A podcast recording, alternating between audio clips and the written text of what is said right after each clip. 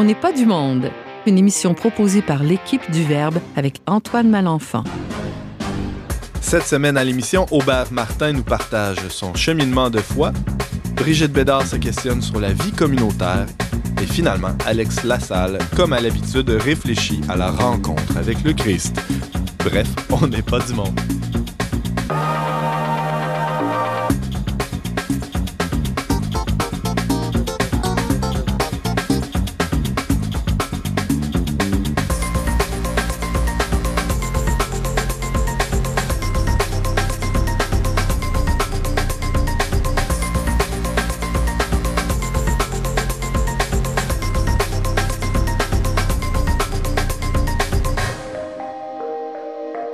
Bonjour à tous, bienvenue à votre magazine culturel catholique. Ici votre animateur Antoine Malenfant, rédacteur en chef pour Le Verbe Média et je vous accompagnerai pendant la prochaine heure avec mon équipe de chroniqueurs parmi lesquels on retrouve euh, roulement de tambour euh, Brigitte Bédard, bonjour.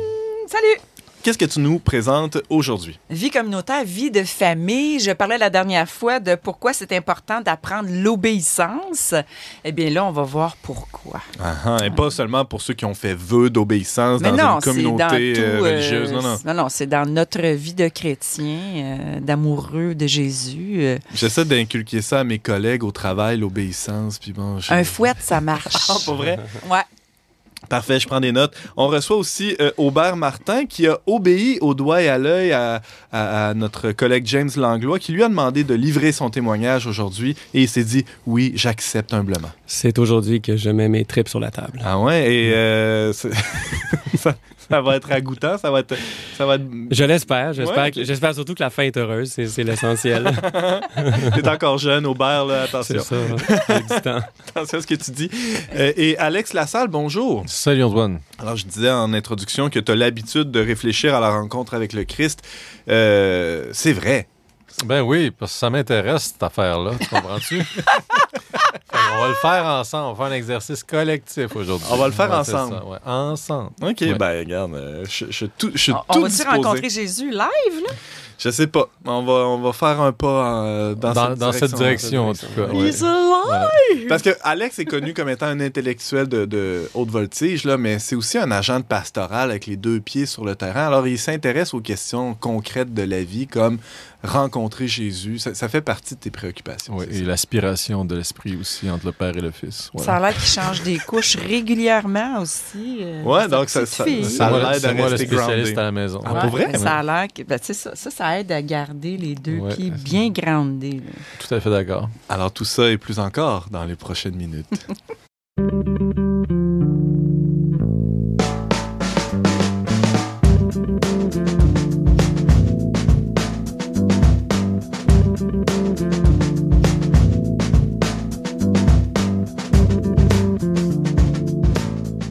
Quelques émissions, vous le savez, chers auditeurs, on, euh, on vous présente le témoignage d'un de nos chroniqueurs. En fait, un de nos chroniqueurs nous présente son témoignage, son cheminement de foi, comment il a rencontré Jésus dans sa vie.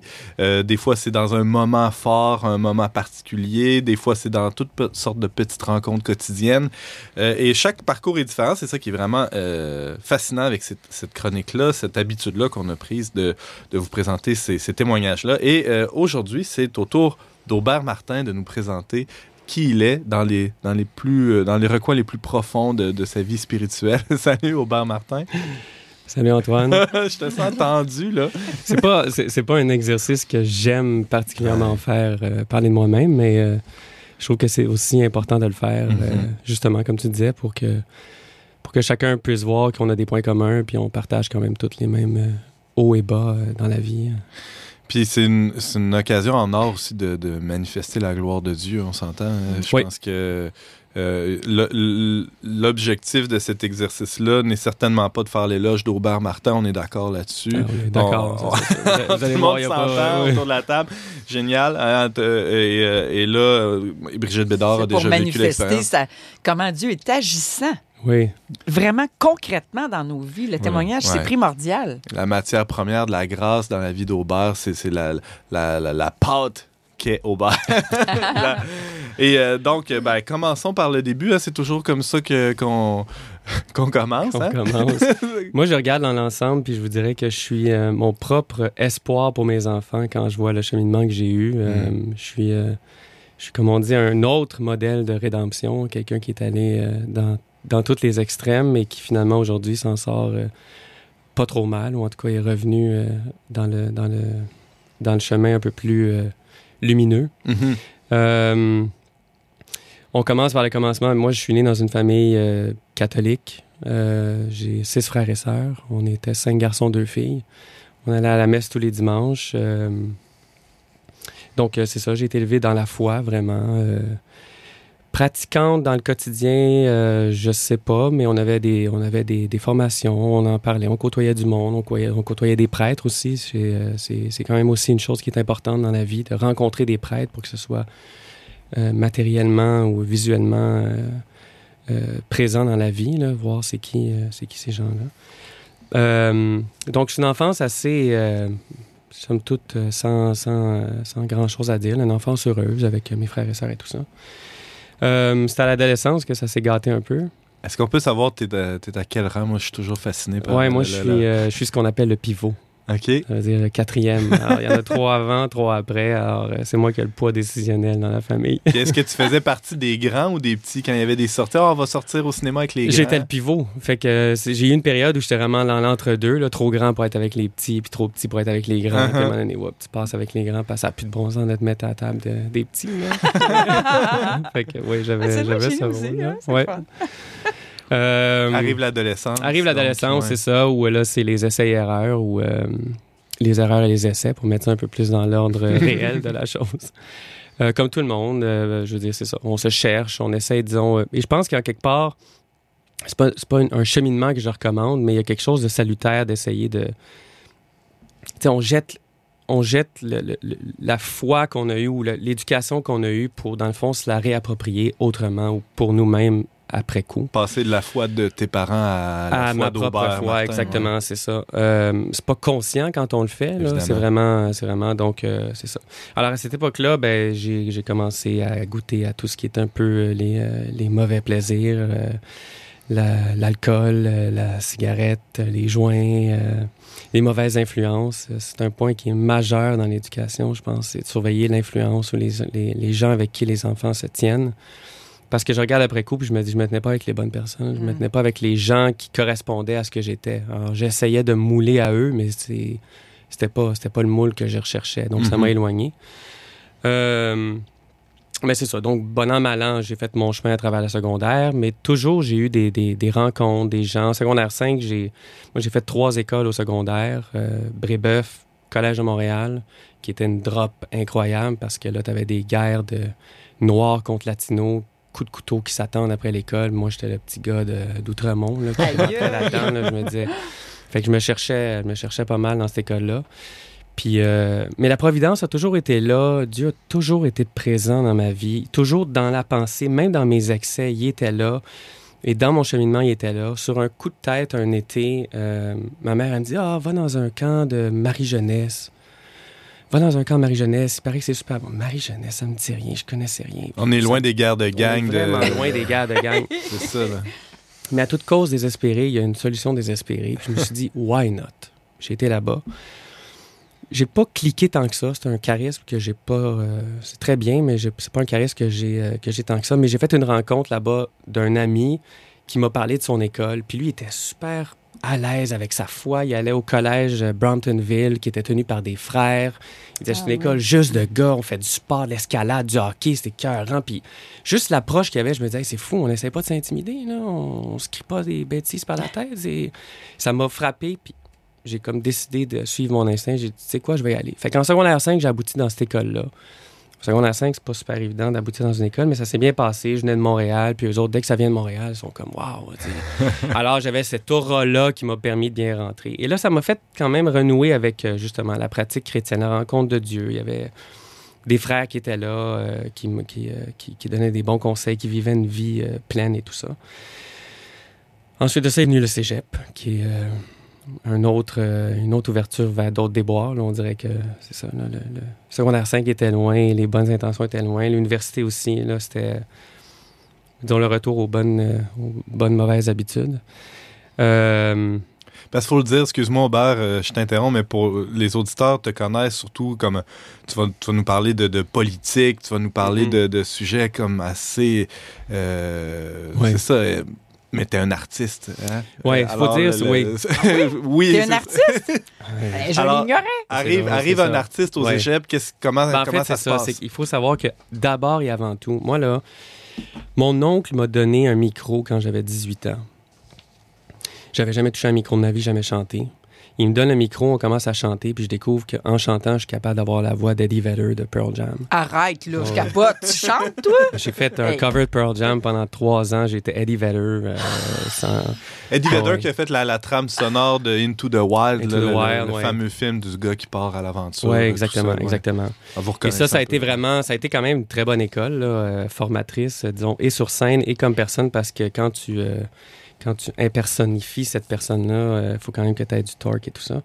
Donc, à partir de ce moment-là, dans ma vie, c'était clair, je voulais faire de la musique, je voulais, ça, moi, ça a mordu, là, de la musique, c'était ça ma vie, c'était ça que je voulais faire. Alors, même quand j'étais à l'université, j'étais à l'université en histoire, mais c'était pas pour être professeur d'histoire, c'était parce que je voulais meubler la tête. Puis moi, je viens d'une famille où on va à l'université, alors euh, j'allais aller à l'université. Mais mon but, c'était de faire, euh, de faire la musique. De fil en aiguille, il faut que je fasse court parce que Le temps file. le temps file. Mais de fil en aiguille, je me suis ramassé vraiment out of nowhere, là, euh, pour le dire en- bien en anglais, euh, au Conservatoire d'art dramatique à Québec. Je voulais pas, mais j'étais dans la troisième année du bac. J'ai fait mes auditions à la moitié du parcours parce que la fille à qui je donnais la réplique, le coach, il me disait hey, Tu devrais essayer, tu as des chances d'être pris. J'avais jamais pensé aller au théâtre, mais je me disais Ah, ça colle avec la musique, on va aller voir d'autres choses. Je vais faire mes auditions, je serai pas accepté parce que euh, prennent de- 12 personnes sur 300, puis je verrai l'année prochaine. Mais ils m'ont accepté. Alors, du jour au lendemain, je me suis retrouvé à Québec, dans un conservatoire de théâtre. J'avais jamais fait euh, vraiment. Ben, j'en avais fait du théâtre plus jeune, mais bon, c'était pas une grosse expérience. Là, les pleins pieds dans le théâtre, théâtre, théâtre, théâtre, théâtre, des gens qui s'essaient depuis quatre ans qui ne mangent que du théâtre. L'année a commencé super bien. J'étais comme la recrue euh, folle, là, tu sais, le, le- le- le jeune espoir qu'il y a. Il, il- il arrive avec son, son talent. Sa fraîcheur. Sa fraîcheur, exactement. ouais, Je n'ai pas du milieu. Mais très vite, mes mauvaises habitudes m'ont reprise. Et là, ça a été, euh, je vous avoue, une grosse descente. Là, ça a été, le, comme on dit, le sex, drugs and rock and roll euh, life, là, qui est vraiment pas une vie. euh, ça paraît bien, euh, bien excitant de loin, mais c'est pas. euh, Alors, j'aimais pas ce que je devenais. Euh, je me reconnaissais plus. Mon jeu d'acteur ne me, ne me collait plus. On me reprochait des choses qui faisaient ma, ma force avant. J'étais, puis en plus, la première année, c'est une année où tu te intro-inspectes toi-même. Mm. Mais tu sais, c'est tout dans une autre forme que ce que nous, on fait dans, disons, des, des oraisons ou tout ça. Dieu était toujours présent. J'avais la chance, j'habitais sur la rue Sainte-Ursule. Il y avait une église en haut. N'importe quelle heure du jour, sonne la cloche, t'as un prêtre qui descend pour te confesser. Ah, ouais. Alors, je vivais des déboires incroyables, mais je retournais me confesser. J'ai toujours eu cet esprit. Pour ça, je vous dis, j'ai toujours quand même. J'ai, pendant longtemps, j'ai pas vu, en- j'ai pas vécu en cohérence avec ma foi, mais je l'ai jamais perdu. Hmm. J'ai toujours eu ça. Même quand je faisais de la musique, j'avais toujours des petits principes que, dans le fond, je me disais. euh, Je regarde ça après coup, je me dis, mais c'est Dieu qui me gardait un peu avec Mm. moi. tu sais. Euh, je buvais, je me, me- je me pactais à la fraise, mais jamais avant un show. Parce que je voulais faire ça de ma vie. Je me disais, si s'il faut que je me saoule devant 50 personnes, ça va être quoi si j'en fais devant 30 000? tu sais? Fait que j'avais des principes qui me lâchaient pas. Ou euh, même quand je fumais des joints, je disais, jamais avant 5 heures l'après-midi. Je veux pas être gelé le jour. C'est des principes comme ça, mais tu te dis, bon, mais ça veut dire qu'il y avait, il y avait comme une petite lumière. Dans, ma, dans mon année de conservatoire, ça a descendu assez bas qu'à un moment donné, je me disais, il faut juste que je parte. Il faut juste que je parte. L'année finie, le conservatoire me signifie que je serais mieux à l'extérieur. Et j'étais d'accord avec eux. Moi, ça m'a pas étonné. Euh, la journée où j'ai fini, les finissants de cette année-là ont dit hey, Nous, on t'a trouvé bon. Voudrais-tu faire une pièce de théâtre avec nous? La première pièce de théâtre professionnelle qu'ils faisaient. Parfait. Moi, j'embarque dans tout.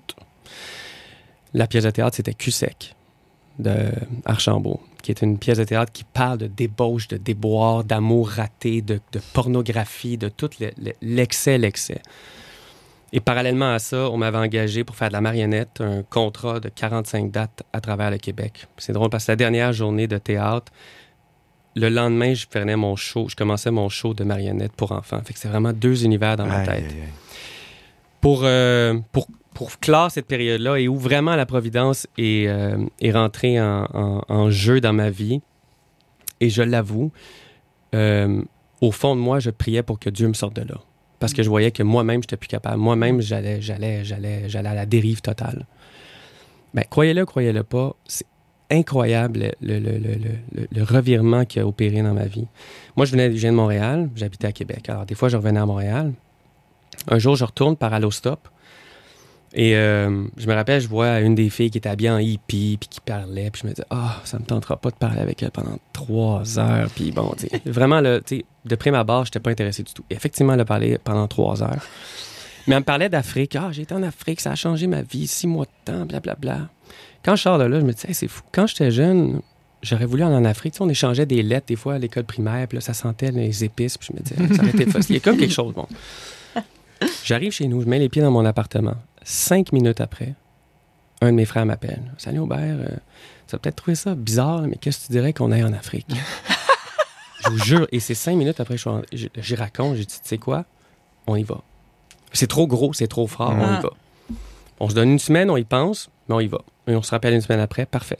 On y va. Je cancelle ma, dé- ma, tour- ma- ma tournée qui était prévue pour l'année d'après. Sur un coup de tête, on dit trois pays, euh, on, on y va même pas avec un organisme, on y va avec Sac à des, dos. des sacs- non, mais des connaissances. Qui connaît quelqu'un en Afrique qui voudrait euh, en nous employer? Il y avait trois pays. Finalement, c'est Burkina Faso qui sort. On part là-bas pour enseigner histoire, géo, anglais à, à des élèves d'une école secondaire. Trois, deux semaines après que je sois arrivé, je rencontre mon épouse. Elle, elle allait reconduire une de ses sœurs dans l'école où j'enseignais. Elle voit deux Canadiens, elle étudie en études anglaises dans la capitale. Elle me voit. Elle dit, on va faire connaissance, c'est des Canadiens, ça parle anglais là-bas et tout ça, pour une fois que ça nous sert, tu sais. Fait que, elle vient nous rencontrer, puis moi, j'ouvre la porte et honnêtement, c'est comme un... Ah! Une, J'avais- une grande lumière. Ah, je m'attendais vraiment pas. Elle était magnifique de, de fraîcheur, de douceur, de beauté. De...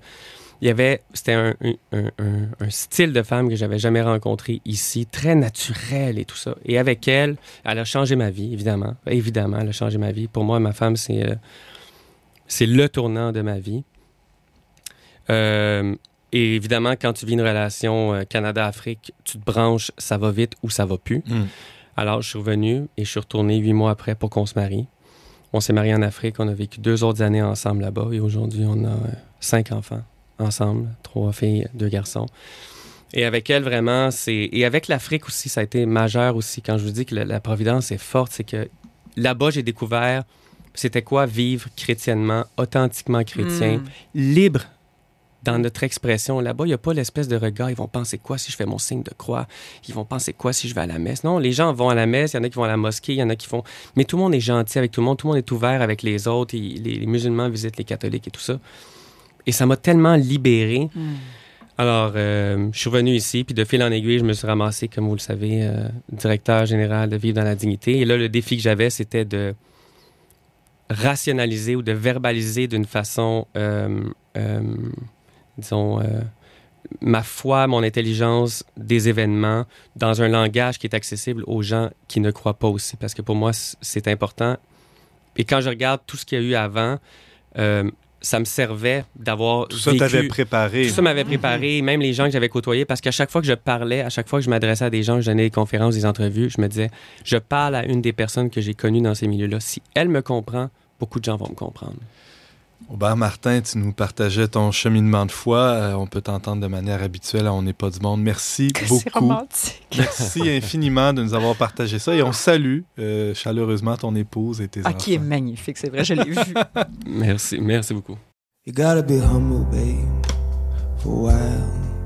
You wanna find it? You gotta stumble for a while. You wanna get behind? Gotta run your mouth off once or twice. You gotta eavesdrop when it don't seem right. You gotta run with the devil before you see it. So you can come back later just to free it. Gotta be steel-eyed and driven. You gotta be hard and unforgiving. You gotta run those dogs in the rain and the snow till you turn where it is you need to go. When you arrive, you will praise it. Every hair on your arm, I will raise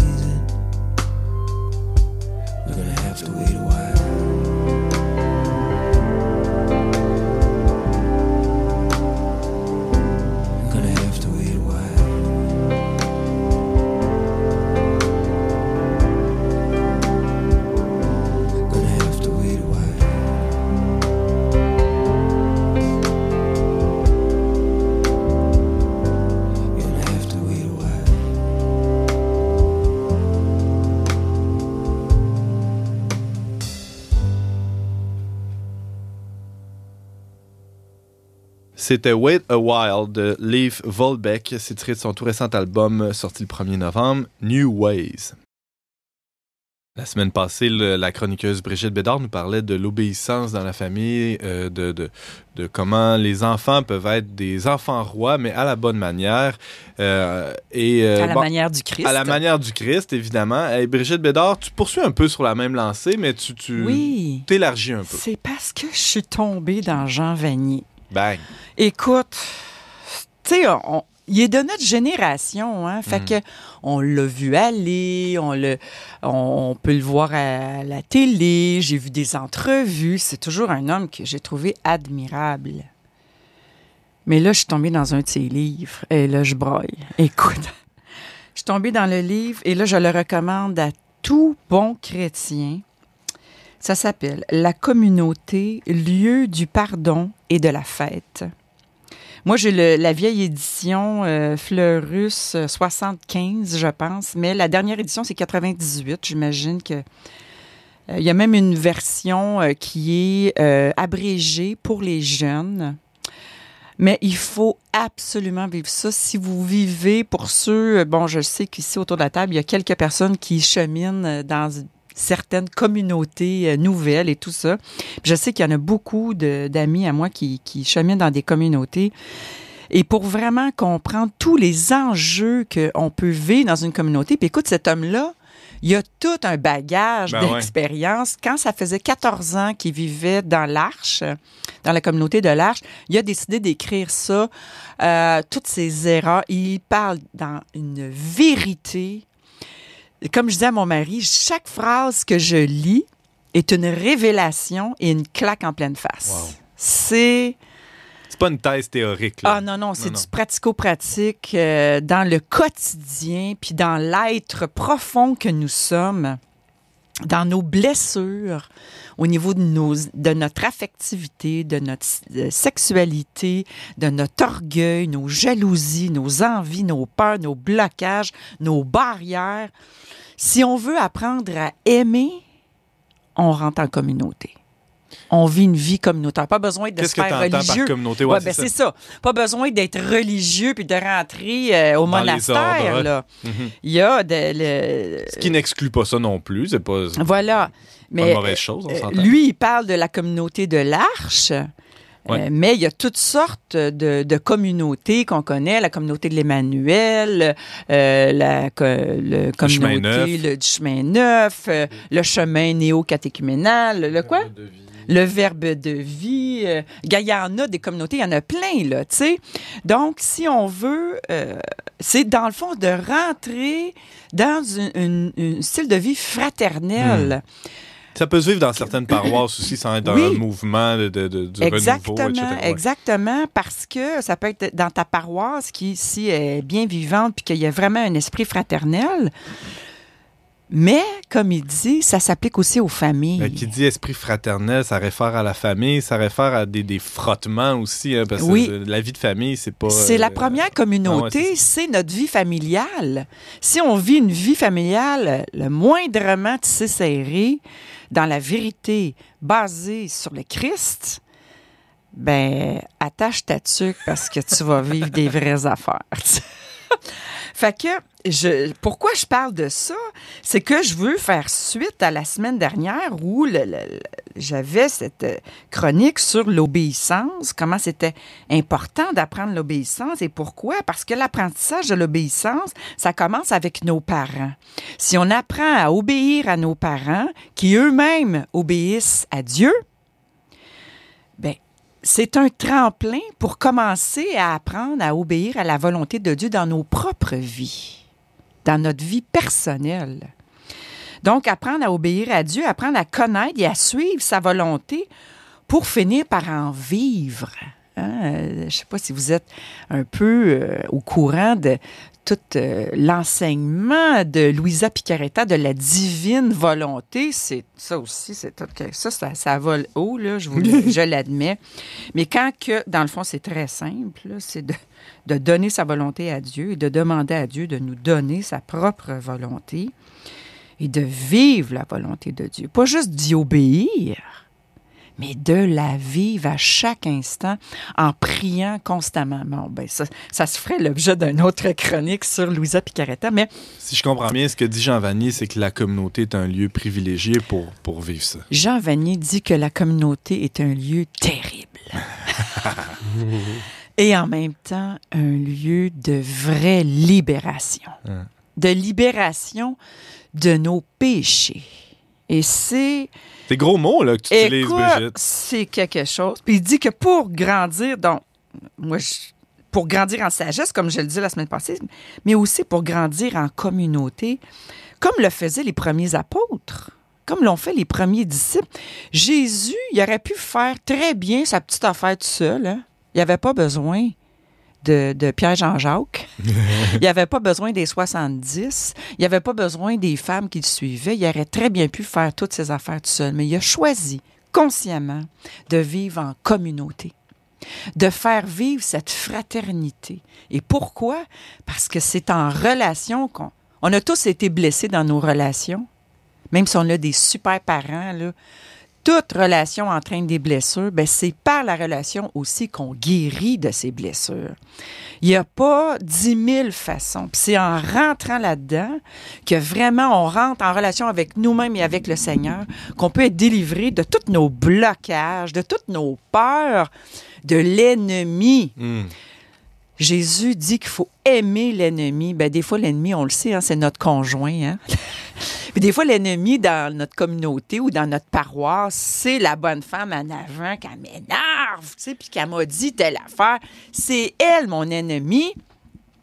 Donc, le Seigneur, il dit qu'il faut l'aimer, son ennemi. le Donc, bonhomme qui joue avec ses scènes là, dans rangée en avant. là. oui. C'est lui qu'il faut que j'aime, qui- Brigitte, c'est oui, ça que tu me dis là? Exactement. Voyons donc. Puis Jean Vanier... C'est vrai que c'est un lieu terrible, la communauté. Ah, c'est un lieu terrible. Et Jean Vanier nous montre qu'est-ce que ça vient chercher en nous, cette affaire qui nous dérange tant. hein, les- Et comment on peut tranquillement, en étant très patient avec nous-mêmes et nos péchés, comment tranquillement on peut entrer en relation avec cet ennemi. Mais dans une vérité, c'est désarmant. Je veux dire, on lit ce livre-là constamment, à chaque page. comme- As-tu des extraits pour nous? Ouais? C'est parce que là, tu nous mets l'eau à la Oui, bouche. Il va falloir que tu nous satisfasses Euh, un peu. Là. Il dit, je vous lis un petit extrait de la page 9. Je ne suis qu'au début du livre, OK? Mais j'ai tellement eu un coup de foudre. J'ai eu, j'ai dit à mon mari, c'est tellement bon que je le recommence parce qu'on va le lire ensemble. Hmm. Il dit, il ne s'agit pas simplement de vouloir vivre ensemble. On entend ça souvent. Le hein? vivre ensemble, ben oui, hein, Ouais. quelquefois, ça arrive. Donc, il ne s'agit pas simplement de vouloir vivre ensemble. Si on veut que cela dure, il faut savoir ce qu'on veut faire ensemble et ce qu'on veut être ensemble. Ça, là, quand tu es marié, ou avant de te marier, c'est comme quelque chose qu'il faut que tu regardes avec ton futur ou ta future. Qu'est-ce qu'on veut bâtir ensemble? Qu'est-ce qu'on veut être ensemble comme époux, mais comme mari, comme parents, avec nos enfants? Souvent, si, on parle des quatre conditions du mariage, il y a la durée, hein, de vouloir que ça dure pour la vie jusqu'à la mort. Mais pour que ça dure, là, il faut avoir le même but. Si tu n'as pas le même but que l'autre, ça ne marchera pas. Alors, dans notre société, on veut vivre ensemble, mais vivre avec quelqu'un qui n'a pas pantoute la même vision que toi, puis qui veut pas à la même place que toi pantoute, ça marche pas. Pourquoi se casser la tête, Brigitte, là, qu'on est bien ensemble Mais on aujourd'hui? peut pas juste être bien ensemble. Alors moi, ça me fait même regarder tout le discours social qu'on nous sermonne à longueur de jours et d'années, de vivre ensemble, du vivre ensemble. Oui, mais on peut pas vivre avec quelqu'un euh, euh, à- à- à- Indéfiniment. Non. Si on n'a pas une même direction. Non. Ouais, ouais, ouais. Donc, vivre en communauté, ça implique ça. Mm. Il faut avoir le même but. Il faut être ensemble aussi, vouloir être ensemble, vraiment vivre en vérité ce que nous sommes et s'aimer les uns les autres tels que nous sommes et arrêter de vouloir changer l'autre. Écoute, c'est un programme de toute une vie et ça, il le dit. Mais Il y, a, il y a deux éléments dans la, la- la citation que tu viens de nous donner, faire ensemble et être ensemble. On, on met beaucoup euh, euh, de- de- d'énergie sur les activités en Oui. famille, le faire, Exactement. c'est- pas tout, là, faut pas se limiter Moi, quand j'entends le- le- souvent en société les activités à faire, les, les camps d'été, les camps de gna, mais il dit, euh, Jean Vanier, on veut certes les aider, les enfants, à croître et à devenir le plus autonome possible, mais avant de faire pour, on voudrait être avec. Juste être avec mes enfants. Être moi-même avec eux. Comment on fait ça? Ben, Comment qu'on fait ça, hein? Dévoiler mon intérieur et apprendre à connaître la personne qui est en face de moi, qui a 10 ans. Donc, c'est dans le dialogue. Puis quand on fait des choses ensemble, en fait, l'activité importe peu. Des fois, c'est dans les temps morts, dans les, les, les, moments L'activité est un ouais. prétexte pour être ensemble et apprendre à se connaître de l'intérieur. Et là, c'est infini, là, parce Mm. qu'on le sait, hein, quand on est marié, ça fait 13 ans que je suis mariée, et j'ai l'impression de commencer à connaître vraiment en profondeur mon mari. Mm. Écoute! Oui, Robert, t'avais une question? Oui, non, mais ce que je trouve beau, moi, dans la notion de être avec, c'est euh, toute la notion de gratuité qu'il y a. Mm. Être avec, c'est donner du temps gratuit. C'est pas de dire je vais faire plein de choses, viens avec papa, je vais te montrer des affaires, moi, je vais faire mes bricoles, ou être avec son épouse. Juste passer du temps, c'est accepter. Il y a quelque chose de très gratuit là-dedans qui rejoint aussi la vie de prière, en quelque part. Parce que prier, c'est donner du temps gratuit à Dieu. Tu es avec lui. C'est tout ce que tu fais. C'est tout ce que tu. Combien de fois que je vais dire à mes enfants qui me demandent Oui, mais maman, comment qu'on prie? Parce que moi, le matin, je leur demande d'être deux minutes avec Jésus et le soir, deux minutes avec Jésus. Mais comment qu'on fait ça? Ben ouais. Tu as juste à être avec Jésus. Tu t'assis, tu fermes tes yeux, puis là, Jésus est à côté de toi. Tu es avec lui. Non, non, attends, là, on va faire un bricolage, on va faire quelque chose Non! de Jésus. Non! Rien de ça. Ça- les enfants, là, ils aiment ça. Ils disent Hey, maman, j'ai pensé à telle affaire, j'ai pensé à telle affaire, j'ai pensé. Ça leur permet d'avoir la notion d'intériorité, tu sais. Donc, euh, pour aller plus loin là-dedans, Jean Vanier nous parle qu'il y a deux éléments essentiels à la vie familiale, à la vie communautaire. Et j'ai trouvé ça vraiment pertinent. Le premier, c'est les relations interpersonnelles, comme on dit, être avec, qui est le sentiment d'appartenance. C'est un sentiment de s'appartenir l'un à l'autre. J'appartiens à mon mari, mon mari m'appartient.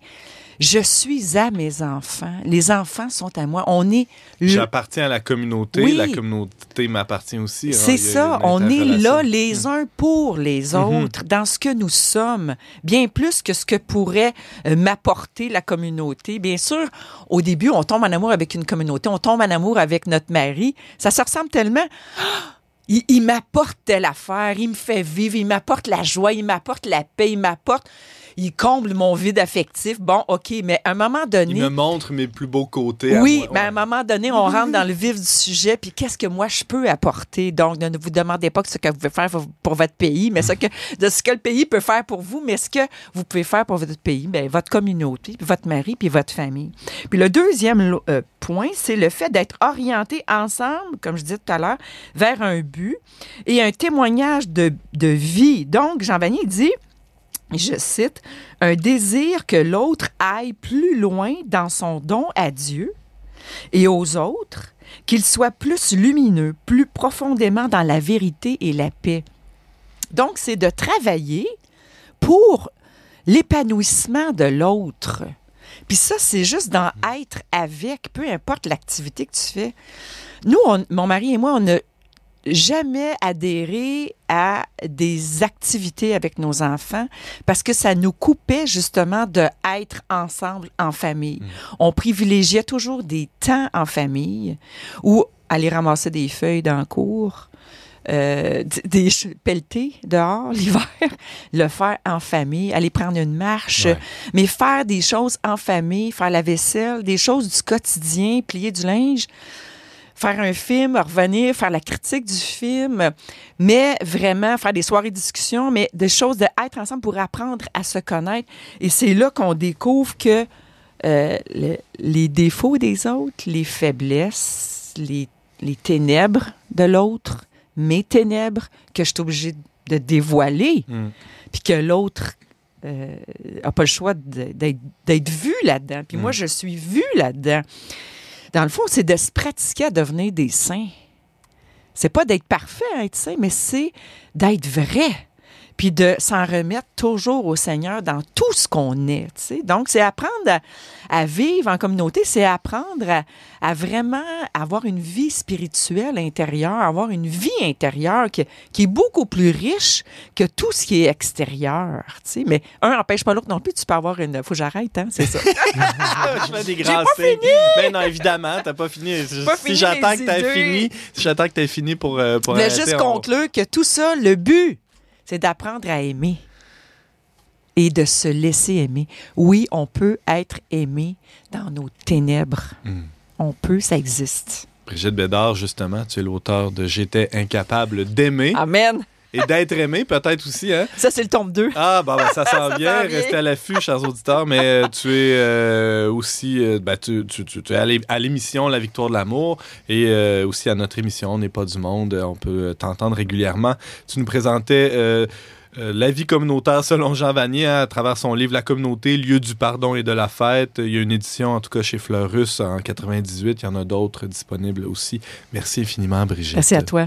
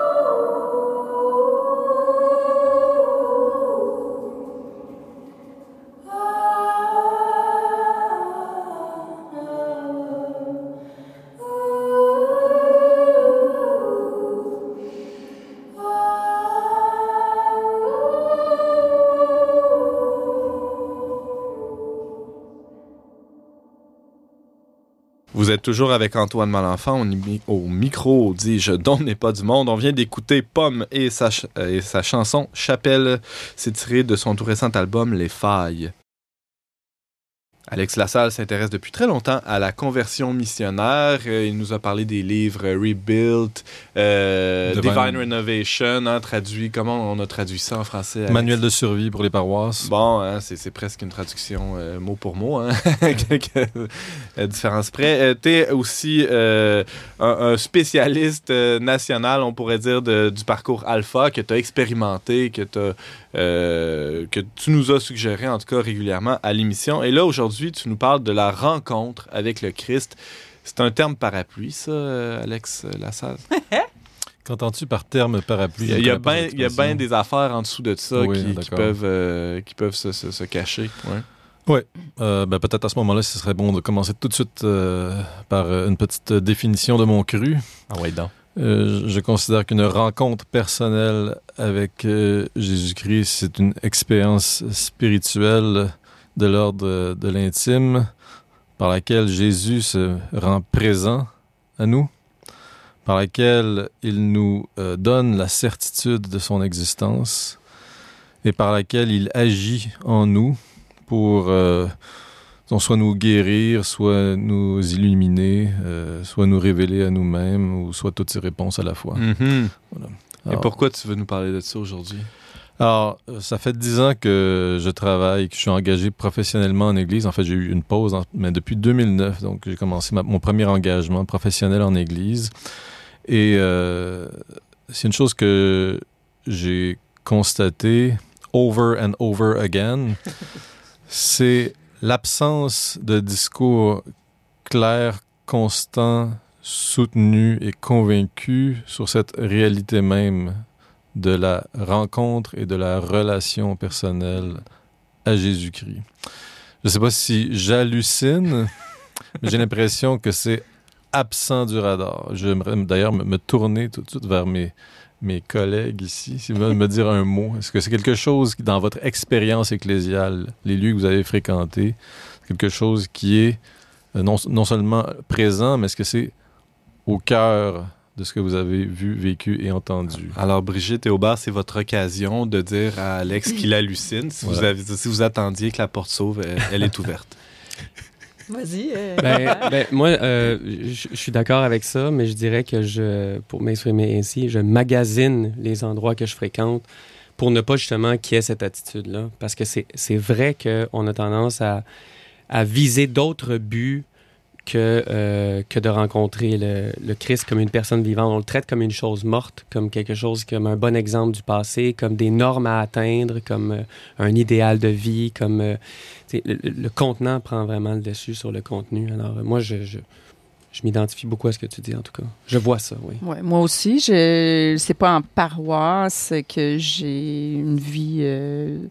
Je dirais, on, on parle pas de ça en paroisse. On, fait de, en paroisse, on fait des œuvres, mais pour vivre une relation avec le Seigneur, il a fallu que je magasine. Et j'ai trouvé, Mhm. j'ai trouvé. Donc, ça revient un peu à, c'est ça, à dire que. Donc, il y a, il y a C'est une, comme égli- un- il y a une église underground. oui, voilà. j'allais le dire, c'est le réseau underground euh, catholique. Dans- dans- La Chine, le Québec, même Ouais. combat. Non, il faut pas exagérer. euh, euh, je retire mes paroles, mais en tout cas, ça révèle quelque chose. Peut-être que c'est pas représentatif de l'Église au Québec, mais en tout cas, je pense qu'il y a certainement lieu de se questionner. Est-ce que la rencontre personnelle avec le Christ fait partie, comme tu dis, du radar? Est-ce que c'est dans Mhm. les plans pastoraux, pour En tout cas- employer un jargon? euh, Voilà. Mon- Mon impression, c'est que Non. finalement, on définit euh, l'identité chrétienne sur la base de deux piliers. Euh, on est chrétien parce qu'on a suivi le parcours d'initiation sacramentelle, qu'on a fait, on a coché toutes les cases. Et ensuite, on est chrétien euh, dans le temps si on continue une pratique euh, Dominicale. dominicale, ouais. ou, si, ou, si, ou si on confesse d'une façon ou d'une autre une- un attachement ou, euh, à, à- à l'héritage chrétien. Là.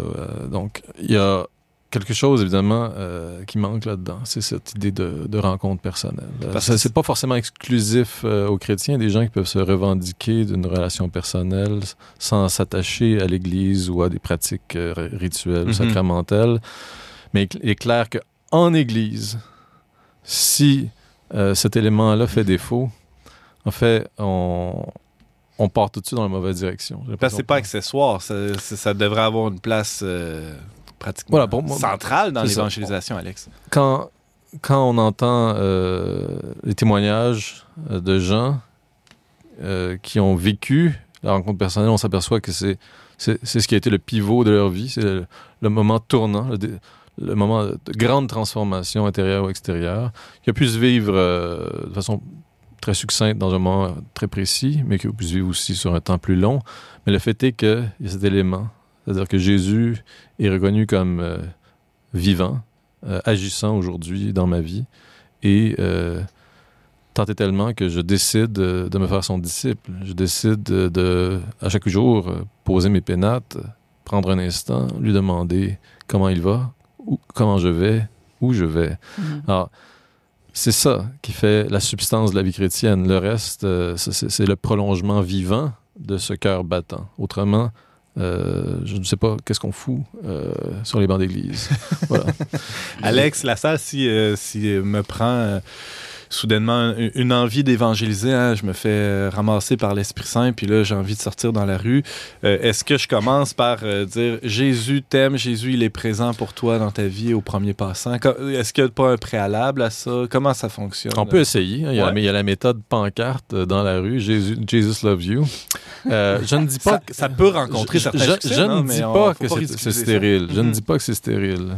Ceci dit, normalement, euh, si on veut faire ou introduire quelqu'un à une relation avec Jésus-Christ, bon, bon, on s'assure d'être bien d'abord nous-mêmes enracinés dans cette relation et de relation à relation. Donc, on va pouvoir euh, faire passer le message, c'est-à-dire qu'il faut aussi, une fois qu'on est entré en relation avec Jésus-Christ, entrer en relation avec la personne. Alors, il y a, une dynamique, une logique. euh, donc, on rentre pas en relation n'importe comment. euh, il, y a, certaines étapes, logiquement, à franchir. Puis, il y a surtout, si on veut mettre son, chapeau d'évangélisateur, ses, ses, ses souliers d'évangélisateur, euh, des, étapes euh, normalement qui, précèdent euh, une proclamation ou une invitation. Donc, on peut prier pour les gens.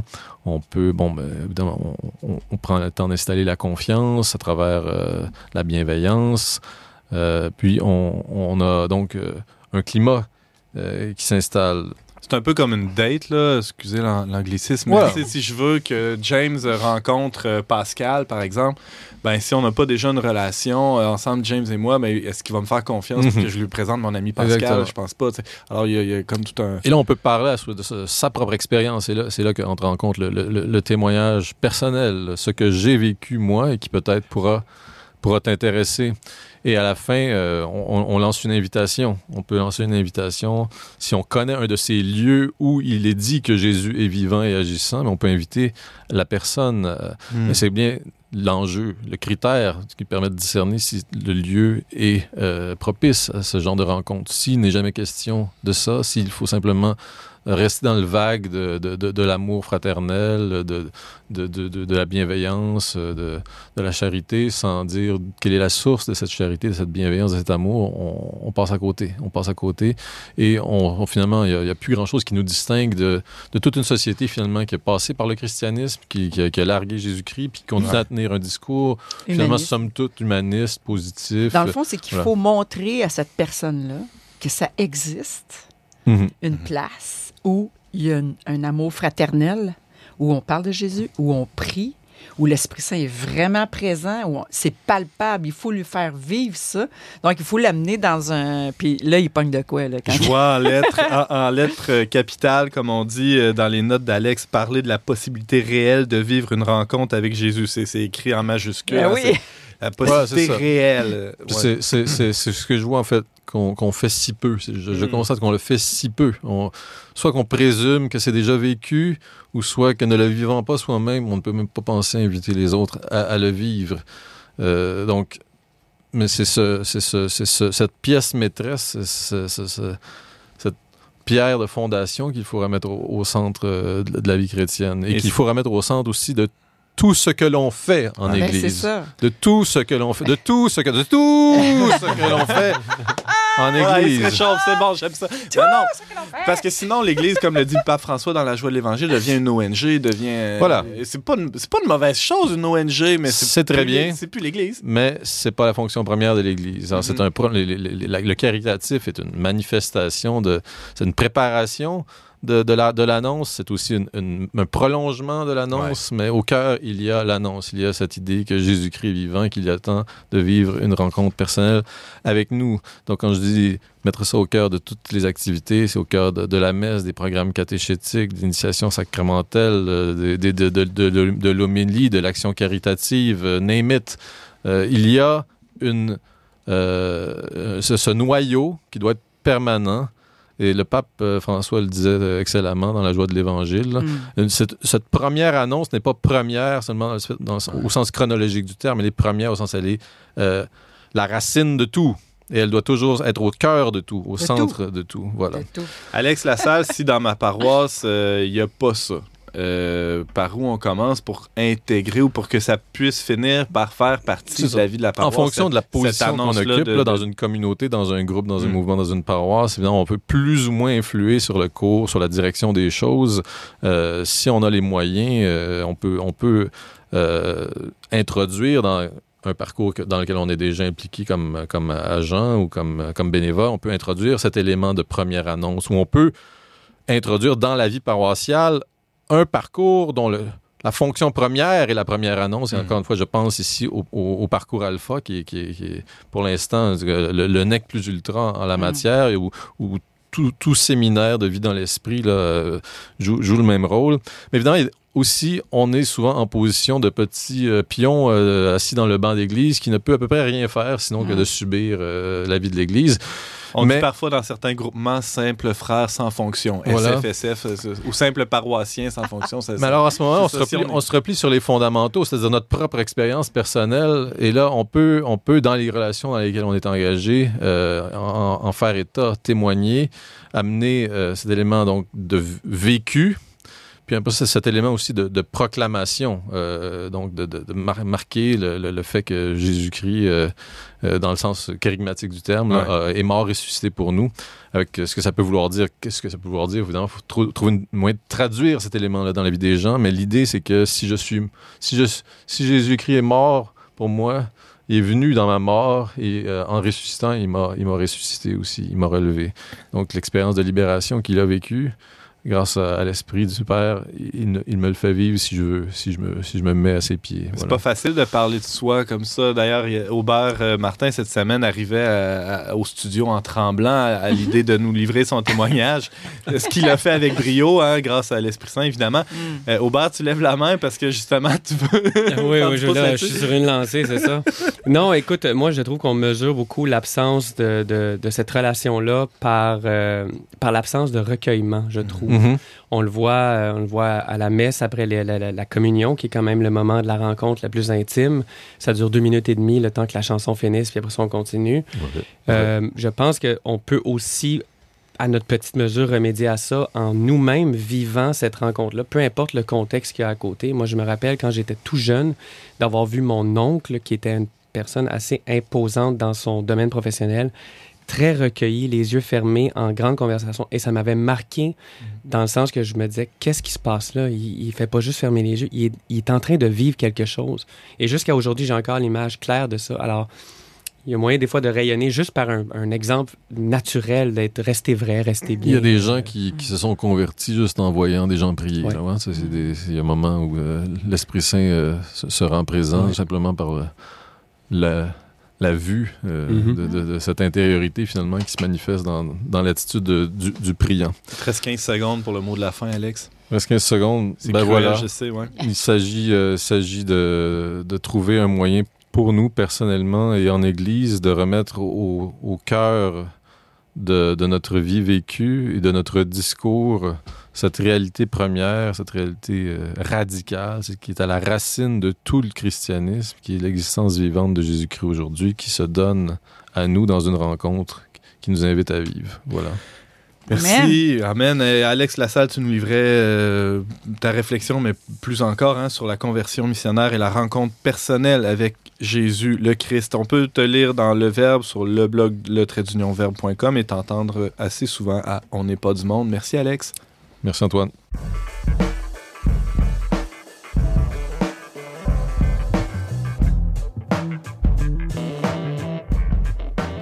On poursuit sur notre lancée de, de petites suggestions de la part de nos chroniqueurs. Alors, euh, ils, ont, euh, ils ont concocté ça pour nous cette semaine. Qu'est-ce que tu nous suggères, Alex Lassalle, aujourd'hui? Pour aller un peu plus loin sur le sujet de la rencontre et de la relation personnelle avec Jésus-Christ, je propose un livre de l'auteur américaine Sherry Weddell qui s'appelle, euh, qui s'intitule Forming Intentional Disciples. Ça n'a malheureusement pas été traduit. On C'est un livre- attend ta traduction. C'est un livre de 2012 qui euh, traite euh, du sujet euh, de façon euh, excellente. Euh, donc euh, voilà, chapitre, euh, trois ou quatre chapitres dans le livre qui traitent directement de, la- de cette matière-là. Merci beaucoup, Alex. Brigitte Bédard. Euh, le livre de Jean Vanier, La communauté, lieu du pardon et de la fête, chez Fleurus euh, en 98. Petite euh, citation. Tant que j'étais seule, je pouvais croire que j'aimais tout le monde. Étant maintenant avec d'autres, je réalise combien je suis incapable d'aimer, combien je refuse la vie aux autres. Que c'est beau. Mm. Jean Vanier, merci beaucoup, Brigitte. Et Aubert Martin, une suggestion à nous mettre sous la dent? Moi, cette semaine, j'aimerais ça y aller avec une note de légèreté. Je vous conseille une, une série télévision française génialissime euh, qui s'appelle Camelot, qui est une parodie. c'est génial. Ah, c'est une parodie de Camelot faite par un Français qui s'appelle Alexandre Astier. Pourquoi je dis qu'elle est génialissime, c'est que la première saison, c'est des capsules de 3 minutes et demie, et la sixième saison, c'est des épisodes d'une heure dramatiques. Donc, Aïe, on part du... Il a réussi à faire le tournant du comique au dramatique, et le dernier épisode de la dernière saison ouvre la porte à une trilogie de films.